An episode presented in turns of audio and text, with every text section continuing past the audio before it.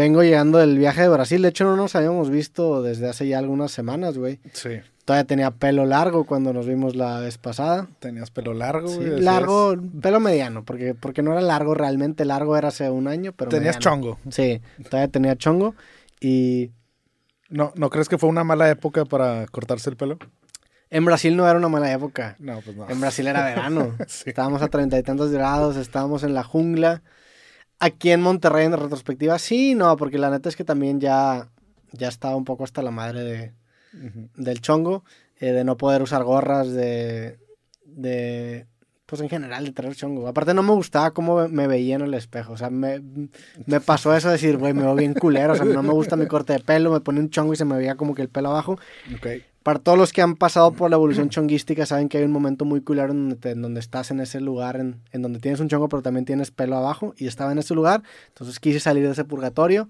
Tenía dos opciones y dije, bueno, vamos a agarrar de ser un vato con chongo el día de hoy en Brasil. Y fue muy impulsiva, la neta. Ayer- Fue de en la mañana te levantaste y dijiste, ya no quiero.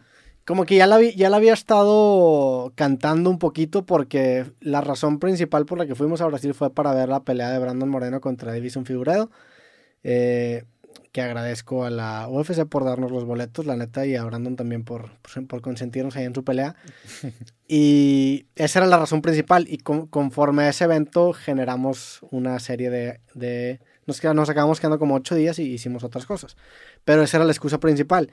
Y previo a la pelea, como uno o dos días antes, eh, vi a Brandon Moreno. Generalmente antes de las peleas hace como una cena con, con su gente de su equipo, con sus managers, y, y en las últimas peleas me ha tocado ir a esas cenas.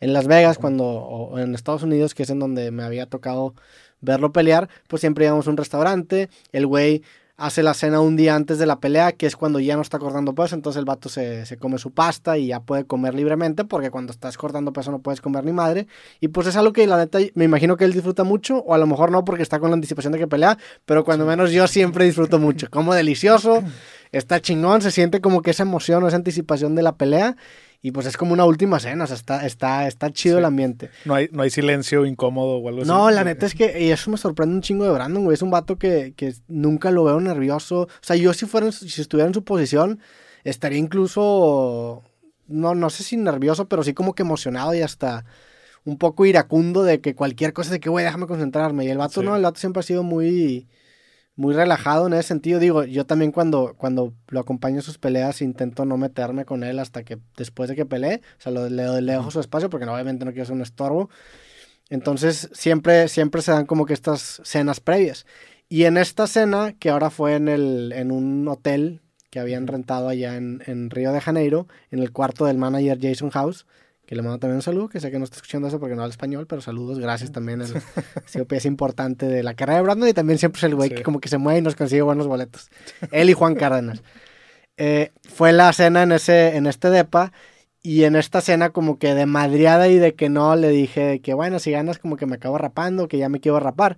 Y como que sentí un poquito de resistencia de la gente ahí de que, güey, siempre dices lo mismo y nunca acabas haciendo nada. y como que incluso desmeritando un poco mi rapada anterior, que fue en Suecia, Ujú. que fue una rapada muy grande, pero a fin de cuentas seguía teniendo chongo, entonces se veía muy igual. Fue un corte de pelo. No, güey, fue un, fue, Rapada, rapada. güey, el corte, o sea, nunca me he cortado tanto pelo como esa vez, o sea, me corté Bueno, pues sí, pues tenías 50 un chingo, centímetros de pelo. O sea, me corté, a toda la gente que me tira mierda, esa vez me corté más pelo que ustedes en todo el año, güey. Y fácil. Y es más, dos o tres años. Ese, ese fue mucho, pero bueno, está bien. Entiendo la crítica. Uno por uno, Jotos. Entonces, alínense. Entonces sentí esa resistencia y dije, ¿sabes qué? Chingue su madre, me la voy a cortar, güey. El siguiente día estábamos en el hotel y dije, ¿sabes qué? ¿Me lo corto? No, me lo corto, no. Hablo a ver si había cita ahí en la barbería que había en el hotel y me dicen, sí, hay cita a las cinco y media. Va, pues la hacemos. Bajo a, la- a la- a las cinco y media a hacerme la cita del corte de pelo y me lo acabó cortando un brasileño que no hablaba también español. O sea, Ok. he, he notado que al parecer me gusta que la persona que me corte el pelo no entienda ni verga de lo que estoy diciendo. Que ahora sí siento que avanzamos un poco porque la vez pasada había sido un sueco, que ese vato sí no hablaba nada de español y el sueco no se parece nada ni al español ni al inglés. Sí. Este güey cuando como que menos entendí un poco del español, porque el portugués y el español son muy similares, pero como que ya no hablaba el idioma.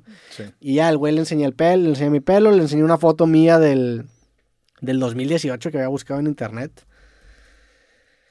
Y le dije, lo quiero como esto, o sea, lo quiero, quiero que me lo cortes como cuando era joven. Y esa fue la... Presumiendo que sales en internet, güey. No, no, no, no lo busqué en Google, ya, ya, tenía la, ya tenía la foto guardada, sí.